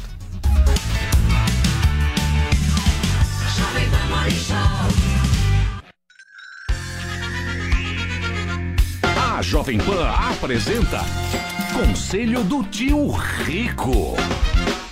Senhoras e senhores, meu nome é Daniel Zuckerman e este é o Conselho do Tio Rico aqui na Jovem Pan. Fala, Zuki. Ô, Tô tio- feliz pra caramba em estar aqui com você de novo. Ah, que sucesso, cara. Que Tá ano. porrando, tá Ah, porrando. Impressionante, cara. Eu ando no Uber, no táxi, o cara quer ouvir o Conselho do Tio É Rico. maravilhoso. Você anda de Uber, de táxi, tio? Já andei muito. É, hoje Nos não. sonhos. Mas um abraço pra turma que tá escutando a Adoro. gente, que é espetacular. Eu queria, sabe, todo mundo quer seu conselho, mas antes disso, pessoal tá falando, pô, o tio viaja tanto. Eu já quero falar o seguinte, tem muita gente que viaja, fala um lugar legal na França, o que, que fazer na França, por exemplo? Pois tio? é, deixa eu te falar. Nós temos um apartamento na Rua Gabriel. Ó. Rua Gabriel, lá em Paris, perto da, do Arco do Triunfo. Eu adoro sair sozinho, pra comer coisa lá, na, lá em Paris mesmo, né? Então a gente vai bastante na, bom, na, na Galeria Lafayette. Um clássico. Na Saint-Honoré. Mas o que eu mais gosto O quê? é ir para um vilarejo no sul da França. No sul não, no meio, chamado Poitiers. Poitiers. Deve ter, puta, 15 mil habitantes. E eu chego lá num lugarzinho, na mesma portinha, faz 15 anos, o cara me atende, me dá um abraço, aperta minha bunda e fala, é o de sempre. Eu falo, é o de sempre. Obrigado que você já passou aqui. Agora vamos pro conselho do tio Rico aqui na Jovem Pan. Tio, vamos lá, vai. Pergunta que não quer calar. Onde investir para vencer a inflação? A gente tá com medo da inflação. Zuki, hoje você tem títulos do governo que remuneram a inflação mais uma taxa. Tá bom. Então a inflação basicamente come o teu poder de compra. E se você for remunerar a inflação mais uma taxa, 2, 3, 4, 5, 6%, você sempre ganha da inflação. Então não interessa para onde ela for, se é para 5% ou para 15%, ele vai te pagar uma taxa acima do poder de compra. Então ah, eu recomendo agora, se você tá afim de de fato dormir tranquilo, sem grandes oscilações e ganhar da inflação, porra, compra um título de papel de renda fixa que paga a inflação mais uma taxa. Você dorme que nem um neném. o gostoso na vida é tão legal te ouvir, porque não tem o sono melhor que dormir. Quando, quando o bebê dorme direito, é gostoso. E vou mandar um beijo grande pra quem? Vou mandar pro amigo meu da colônia armênia. Quem? O Andrezinho Kissadikian. Kissadikian? Quem que é o Andrezinho? Esse aí, eu vou te falar, ele usa um gel, cabelo pra trás, cabelo grande, narigudo. Já viu o Armênio? O na- Eu gosto. do nariz. É a camisa aberta, o peito peludo. Maravilhoso. Esse foi o conselho do tio Rico aqui na Jovem Um Pan. beijo grande. Conselho do tio Rico. Jovem Pan Morning Show. Jovem Pan Morning Show. Informação, esporte e entretenimento. 24 horas por dia. Assista a Jovem Pan News na sua TV por assinatura. Pelo canal 576 na NET. Claro TV, Sky e DirecTV Go. Pelo canal 581 na Vivo TV ou pela Oi Play. E acompanhe também nas parabólicas. Fique bem informado na Jovem Pan News. Você ouve a melhor rádio. Jovem Pan. This is number one. A melhor música. Conversations with a stranger. I. This station plays my music. I can't seem to say goodbye. One radio. All the hits. Esta. I love the radio station. É a Jovem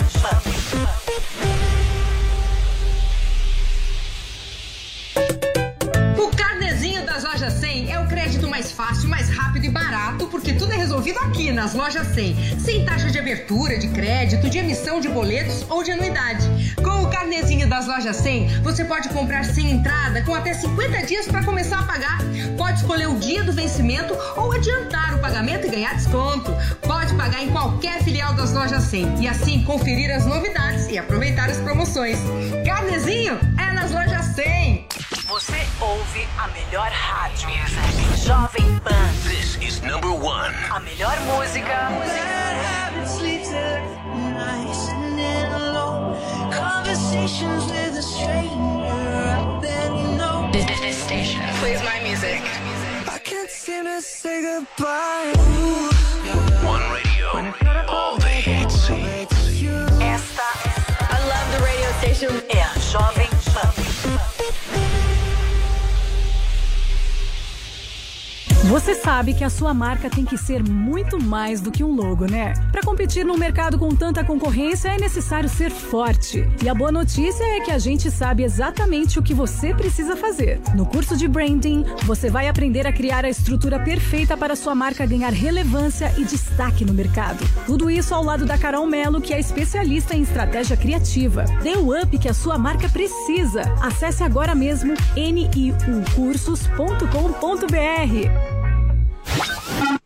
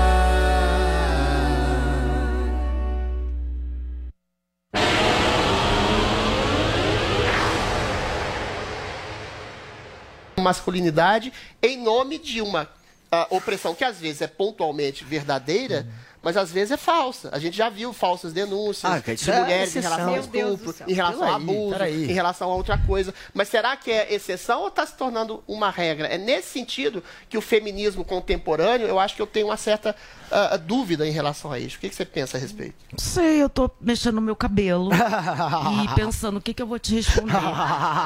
Porque... Porque você é muito conservador, né? Não. Muito. Não, é não. Não, imagina. Então, Não, assim, não deixa eu te falar uma coisa. A gente vive numa cultura, Hum. e eu tenho pesquisas disso, então eu não tô tirando da minha cabeça, são pesquisas do Instituto. A, a opressão feminina e a cultura machista que a gente vive misógina causa morte de não tô mulheres. negando isso. Não, mas você está fazendo um discurso. Não, você tá, você tá me falando do feminismo contemporâneo, que eu também não entendi exatamente onde você está colocando isso. Mas o que eu tenho para te dizer Demonização do homem, é só isso que eu tô dizendo. Demonização do homem. Olha, eu acho, de uma maneira geral, eu acho que quando você é dono da praça de mercado, Uhum. que é o homem branco, cis, hétero, ele é o dono da praça do mercado. E aí venho eu com a minha com a minha barraquinha para botar uma barraquinha ali e vender alguma coisa. Eu tô falando de mercado de trabalho, eu tô falando de girar dinheiro, tá? Esse homem, ele não vai abrir um espaço para mim. Será eu que não? Não abre. Hoje ele abre, sabe por quê? Porque mexe na bolsa de valores. Eu tô te falando que não abre por experiência própria. Porque eu tô te falando assim, se você acreditar em mim, vai ser maneiro pra você. Não abre. É é muito difícil. E aí você precisa ter a tal da sororidade rede feminina. Por isso que quando eu chego aqui eu falo, eu gosto do que a Zoe fala, porque isso está antes do- da escolha política dela. Porque para ela e a Paula estarem aqui, muita coisa rolou. Mas eu concordo com o histórico de lutas femininas É. pelo feminismo. Mas só você que vai me fazer pergunta. É, ele faz isso. É que ele domina, né? Olha pra Eu queria dar um beijo. Só que hoje há uma Merece um beijo Ele, ele Sério, só eu vou a passando esse momento que eu tô falando com você em loop lá em casa. Por favor. Não, antes de tudo, parabéns. Eu queria até te dar um beijo depois que você falou, porque o que você falou foi incrível. Ah, Parabéns. Parabéns pela posição, pelo que você falou, por tentar esclarecer a Drilis. Agora, a gente vive nesse país, que é um país de uma cultura católica ainda muito atrasada, no sentido de ser muito machista. Aquela visão que o Adriles tem de que a mulher tem que servir ao homem. Ele faz Eu esse tipo de comentário o tempo inteiro. a mulher.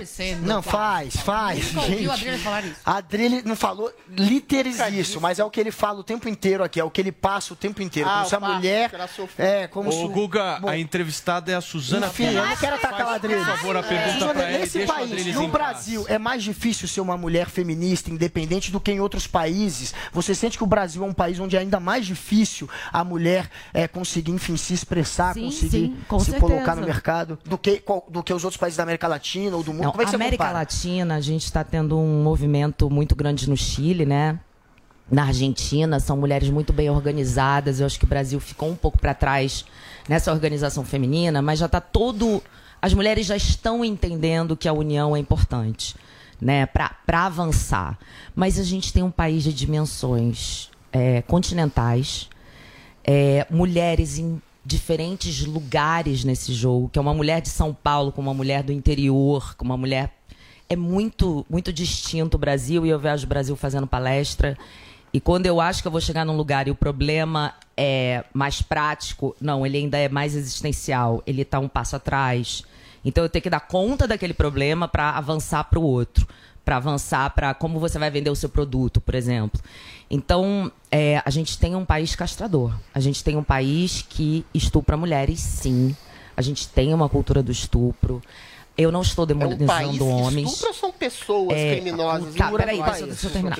Ah. E isso é uma cultura. estupra Isso é uma cultura, né? Das mulheres claro que, que por é. exemplo, a gente no instituto te- a gente tem as nossas ONGs parceiras que tratam do problema de assédio, estupro e tal. Quando começa a entrar pelo interior, norte, nordeste, é muito difícil, porque a cultura do lugar é aquela.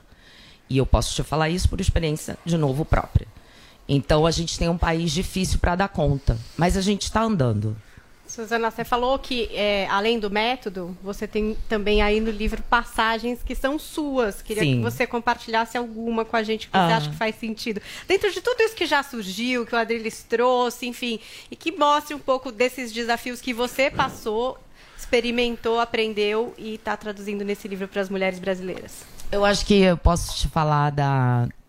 da- eu podia te falar de uma de- do começo da carreira, mas eu acho legal te falar sobre o momento que eu cheguei num ponto muito alto, que né, a primeira atriz também autora de novelas. Isso nunca tinha acontecido no Brasil, principalmente numa emissora do tamanho da TV Globo. Isso foi muito trabalhado, foram anos para eu, né? Toda novela que o público me via fazendo como atriz, eu estava escrevendo outro produto como autor, trabalhava demais porque eu queria é, progredir. E quando eu realmente fui head de uma novela, né, que é você assumir a novela toda, é, eu entendi na pele o que é a cultura de. Mas ela vai dar conta mesmo? Assim, você precisa se provar mais. E isso eu conto no livro. E conto no livro quanto isso ter acontecido é, me fez querer escrever uma coluna que eu não tivesse personagem. E aí foi a primeira vez que eu estava escrevendo as minhas opiniões, as minhas vivências. E Suzana, não tinha um personagem com um bordão entre eu e o público, sabe? E, e aí deu nisso tudo. Isso, isso foi em 2017 e isso mudou a minha vida. Hoje, claro, qualquer, hum, qualquer luz que eu esteja, eu não tô sozinha aqui. Eu tô com Vini. todas as mulheres. Queria pegar carona nessa tua resposta, Suzane, te perguntar, fugindo um pouquinho do tema do livro, sobre a sua saída da Rede Globo, como que ela, como que ela se deu e também esses novos projetos. Agora você fechou com a Disney também recentemente, né? Como é que tá essa, essa, essa nova fase da sua O que, que carreira? vai ser esse projeto na Disney? Ah, é muito maneiro, gente, porque hum, sair de uma, de uma empresa que você ficou anos, eu imagino. Quantos anos de Globo? Nossa, eu entrei lá em 98 como atriz, é, com vários tipos de contrato, e depois em 2007, 2008 como autora. Então foram muitos anos, né? E a saída. Você Como acha que teve espaço, você teve o espaço que você queria como autora? É, eu queria mais liberdade. Eu queria escrever protagonistas diferentes. E isso eu posso falar porque isso é falado com eles. Eu não tenho Sim. nhenhenhen por trás de nada, entendeu? Eu comecei a resolver essa saída em 2019. Foi interessante porque eu fui ouvida. É, E primeiro eu saí como autora em 2020. E aí comecei a fazer projetos aqui pra fora. Tô morando agora fora do Brasil, porque um dos projetos vai ser feito fora do Brasil. Ai, Meu que Deus. chique! Nossa. É, e aí, como atriz, eu saí agora, dia 31, mas a Disney fez uma. uma é, fez uma proposta, né? E eu comecei na Disney no dia 1 de abril. Então foi. Foi tudo. Eu, eu tô muito grata à vida como um todo, porque eu sei que num país como o que a gente tá, Suzana. você sair de uma empresa num dia, entrar na Isso. outra no outro. Não dá tempo. né? Infelizmente não, vai dar tempo. Não. Eu Mas eu queria fundamental. muito agradecer Obrigada a Suzana, vocês. sua participação. E o livro está é sendo vendido em todo o Brasil, certo? O livro E na Amazon, de falar si, o, manual, o manual da mulher que faz acontecer. Vai no meu Instagram, o link tá lá, já compra, você ganha a jornada gratuita, já compra pra uma amiga, pra sua esposa. Muito bom. Já faz um bonito. Show de bola. Parabéns, o livro da Suzana parabéns, Pires aqui merece. pra mulherada. Suzana, e o seu Instagram qual que é? Arroba Suzy Pires. Suzy Pires, sigam a Suzana que aí você coloca todas as novidades lá dos programas. Ah, eu coloco certo? tudo, vai ser muito bom. Muito bem. Gente, nós recebemos aqui no Morning Show a atriz Suzana Pires. Um beijo, Suzana. Parabéns pelo seu sucesso. E a gente segue aqui com o nosso Morning Show porque a Justiça do Rio de Janeiro concedeu liberdade para Monique Medeiros, investigada pela morte do filho, o menino Henri Borel, de apenas 4 anos. O destaque chega com o Rodrigo Viga. A Justiça do Rio de Janeiro mandou soltar nesta terça-feira a mãe do menino Henri Borel, a professora Monique Medeiros. A decisão foi tomada pela juíza do caso Elizabeth Louro, da segunda vara criminal do Rio de Janeiro. Ela alegou que na prisão Monique Medeiros estaria correndo risco de vida. Em depoimentos, a própria magistrada, a professora, relatou que vinha sofrendo ameaças na cadeia, inclusive de detentas que dividem cela com ela. A professora eh, terá, no entanto, que cumprir medidas restritivas. Vai usar tornozeleira eletrônica para ser monitorada. A mãe de Henri Borel só poderá ter contato com advogados e familiares enquanto estiver fora da cadeia. O ex-vereador Dr. Jairim segue preso após diversas tentativas de habeas corpus. Os dois foram presos em abril do ano passado, logo após a morte de Henri Borel, e são réus na Justiça Fluminense por homicídio duplamente qualificado, por motivo torpe, com direito à tortura e sem direito de defesa da vítima. Em contato com a Jovem Pan pelo telefone, logo após a decisão da Justiça, o pai de Henri Borel, o engenheiro Leniel Borel, disse que estava decepcionado, não parava de chorar. Leniel Borel acrescentou que Monique Medeiros, na visão dele, é tão culpada quanto o doutor Jairim, que teria sido o responsável pelas agressões que levaram a criança de 4 anos à morte. Leniel Borel disse também que vai recorrer com todas as forças possíveis para que a ex-mulher volte para a cadeia. Do Rio, Rodrigo Viega. Muito bem, Drilinho, eu quero que você comente um pouco sobre essa liberação aí por parte da justiça. É algo certo, errado, Não, dentro algo do de devido errado processo legal? com uma justiça que investiga tchau, sol- solta traficante, assassino preso, prende gente por crime de opinião e solta uma mãe que foi conivente e complacente com a tortura e o assassinato do seu próprio filho. A gente falava ontem que o principal função, a principal dever mais glorioso de uma mãe seria ser mãe, de uma mulher, na verdade, seria ser mãe. Aí quando uma mãe percebe a tortura, a mágoa, o assassinato do seu próprio filho e por um amor canhestro a um homem que matou a sua criança, não faz rigorosamente nada, a gente fica absolutamente eh, com um sentimento de decepção em relação à própria natureza humana e com decepção em próprio, ao próprio princípio da justiça formal brasileira, que acha normal, por uma questão jurídica, que uma pessoa assim receba liberdade. Eu só lamento pela justiça, só lamento pela natureza. Eu acho que a função da justiça é uma espécie de vingança, ah, vingança sofisticada e civilizada que você dá uma reparação àquele que você agrediu ou magoou. A criança que foi magoada e assassinada não está aqui, mas o pai da criança está aqui e deve Muito ter bem. um profundo sentido de pesar Perfeito. em ver ah, os meandros sombrios Zoe, por favor. Só complementando a fala do n- a decisão, o que a juíza alegou, é que essa mãe, se é, se é que dá para chamar de mãe ou de ser humano, porque para mim isso aí é, sinceramente, é tudo menos uma pessoa humana, né? F- Fizeram o que, o que ela fez, é, pelo amor de Deus, ela foi conivente com o marido dela. Pior que o que o marido fez foi ela, porque o filho era dela. Uma mãe deixar que o marido mate o seu filho é de uma crueldade. E a juíza alegou que a mãe estava sofrendo ameaças na prisão. Por isso é que mandou para casa com tornozeleira eletrônica. A criança teve essa chance? A criança teve essa chance de fugir desse padrastro e dessa, e dessa mãe? Não teve. A É, justiça brasileira, Zoe. infelizmente, assim, eu queria falar o que, o que a justiça brasileira é isso, o que a gente está ao vivo e não dá.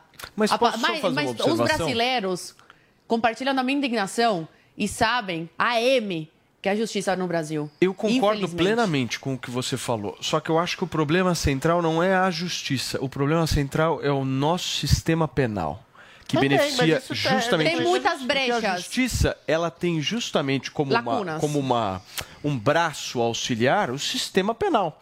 Então, por exemplo, é ela cumpriu, está dentro do Código Penal brasileiro exatamente o que acaba de acontecer com essa mulher. Ou seja, ela vai lá, mata o próprio filho, Ajuda a matar, né? cumpre um ano de prisão, porque ela cumpriu um ano de prisão, e aí, segundo as benesses dentro deste Código Penal brasileiro que nós temos hoje vigente, ela tem justamente isso. Então ela pode sair com tornozeleira, justiça falha. daqui a pouco ela vai poder. Exatamente, Uma mas não é. justiça falha Entenda o seguinte: Se não perceber como não é a justiça. e inafiançável Não é a justiça. uma pessoa que deixa Não é morrer o sistema que nós É um temos aqui. é. A justiça ela está se debruçando Sim, de o acordo com o é texto. O texto ele é maleável nesse sentido, o que não deveria ser. Guga, para a gente fechar. É, claro que a gente fica consternado com essa história, afinal de contas, a se comprovar que de fato ela foi conivente com a morte do filho, essa mulher tem que ficar trancada. Agora, a gente tem que ver que o principal vilão dessa história não é ela, é o Jairinho. foi peraí, ele que matou, foi ele foi- que espancou. Ela anuiu, né, Olha, o- ela, a gente não, a gente não pode fazer esse julgamento dessa maneira. Isso Não, está sendo aferido. nunca cumpriu Agora, prisão. isso está sendo é aferido. ela foi foi, pra cadeia, não, foi porque tem de- é, porque tinham os indícios todos de que ela tinha participado, é, sido conivente. Ela é coautora, é? Ela é coautora do, é do mãe, crime. né, mãe? Ela é, é ela é mãe, coautora. né? E mãe do é horrível, isso sem horroroso. dúvida. Agora a gente não sabe de fato é, como que era a relação dos dois e o quanto ele é, conseguia se impor a ela, impor o que ele queria a ela. Porque quem matou foi Ai, ele. Guga, Ele estava lá, no quarto pera com lá, ela. mas Eu acho lá. que ela é vilã, mas o maior vilão é ele. Se eu visse meu marido fazendo isso com meu Claro, filho, eu eu ia matava Eu- essa eu- criatura. a Zoe tá certa. A nossa reação de instinto, até por isso que existe a lei pra gente não seguir nossos instintos, seria querer matar esse cara. Essa, essa é a vontade de qualquer um quando ouve essa história e coloca o filho da gente no lugar. Claro que o nosso instinto é esse. Agora a gente tá fazendo um julgamento dela como se ela fosse um vilão, ainda pior do que ele. E o cara que matou, que de fato matou, sem ela tá assistindo, ela sabia o que estava acontecendo, que ele poderia estar sendo violento. Isso de fato parece que está comprovado, mas ela não estava no quarto no momento que ele foi morto. Então, o maior vilão dessa história, sem dúvida, é esse cara, e a gente não sabe como é que Turma, ele tratava ela. a gente segue, a gente segue aqui falando É o sobre o Rio dela. de Janeiro, porque o Menino, é Conselho o de. Ética da Câmara Municipal do Rio abriu um processo ético disciplinar contra o vereador Gabriel Monteiro. Paulinha, além disso, foram reveladas mais acusações contra ele, né? Pois é, olha, foi decidido por unanimidade, né? Agora tem todo um processo aí que pode levar à cassação do mandato do Gabriel Monteiro. É, o resultado deve sair em 90 dias corridos e, na verdade, a abertura do processo ela vai aí baseada nos vídeos forjados, né? Porque tem a acusação de estupro, de assédio, essas não estão sendo levadas em consideração nesse momento, mas os vídeos forjados com a menina carente que vendia balas, com o sem teto sendo orientado aí para simular um furto. E aí tem essa reportagem do jornal O Globo que traz a história do cinegrafista Robson Coutinho da Silva e também do Heitor Monteiro, que voltaram à delegacia e mudaram depoimentos a respeito de um acontecimento no ano passado, quando eles haviam afirmado aí que o carro da comitiva parlamentar, um carro que era do Robson e que estava aí eh, com Gabriel Monteiro, na ocasião disse que tinha sido aí eh, atingido por tiros, por disparos à bala. Esse foi o depoimento à época, um ano atrás. Agora eles retornam e dizem: não, não foi isso que aconteceu. Na verdade, tinha um furo ali na lataria, que era do guidão de uma bicicleta, e que quando é, começou a história, o próprio Gabriel estava dando uma entrevista e dizendo que o carro tinha sido alvejado e que ali eles ficaram numa situação de terem que, é, enfim, dizer que sim, que era, mas que não. No caso, não era ali um furo de bala, era uma questão de um gui- guidão de bicicleta e que ficaram com medo, enfim, de contrariar na época e tal, mas agora resolveram retomar e mudar os seus depoimentos. Muito bem, 30 segundos para cada um de vocês comentar a respeito disso. O Guga começa. Ele merece ser caçado. Todo mundo já sabe que ele é um picareta, que ele frauda, encena aquelas situações todas que depois ele passava como reais. Pior que isso, ele agora é acusado de assédio por pessoas muito próximas e de estupro e tá tudo se com... pelo jeito há muitos indícios eh, se comprovando. Claro, ele deve não só ser caçado como ser preso.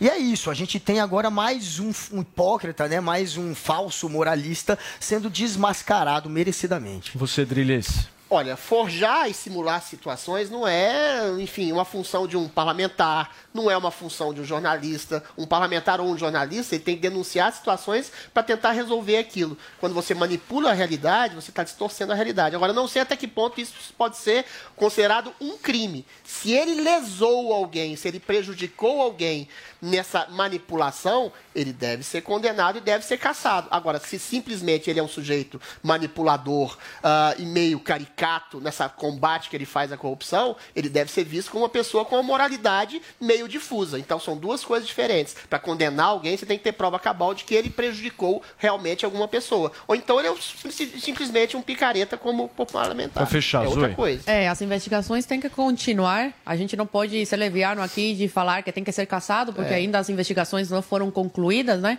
É, que as provas sejam mostradas. Mas, assim, é, são muitas coisas contra ele. Todo dia sai alguma coisa nova. Então, assim, é, ele fala que ele está sendo vítima, mas é, é teoria, parece teoria da, da conspiração isso aí, né?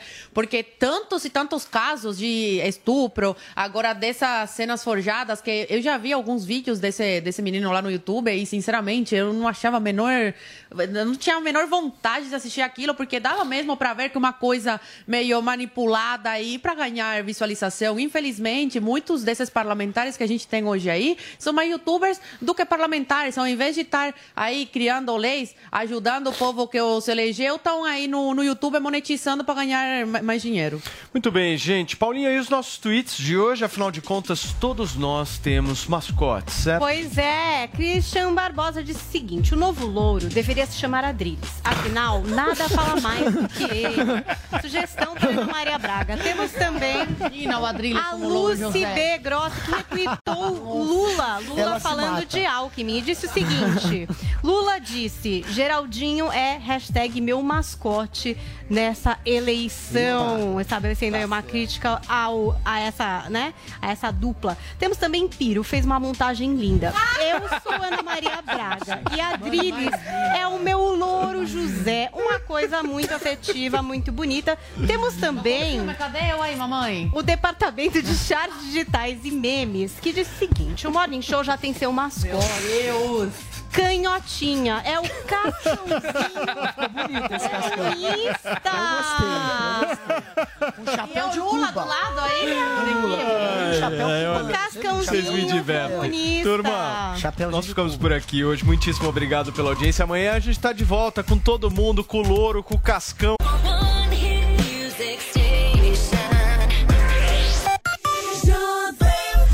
Agora 11h32, bom dia pra você. Hello, it is Ryan, and I was on a flight the other day playing one of my favorite social spin slot games on chumbacasino.com. I looked over the person sitting next to me, and you know what they were doing? They were also playing Chumba Casino. Coincidence? I think not. Everybody's loving having fun with it. Chumba Casino is home to hundreds of casino style games that you can play for free anytime, anywhere even at 30,000 feet. So sign up now at ChumbaCasino.com to claim your free welcome bonus. That's ChumbaCasino.com and live the Chumba life. No purchase necessary. Group. Void prohibited by law. See terms and conditions. 18 plus.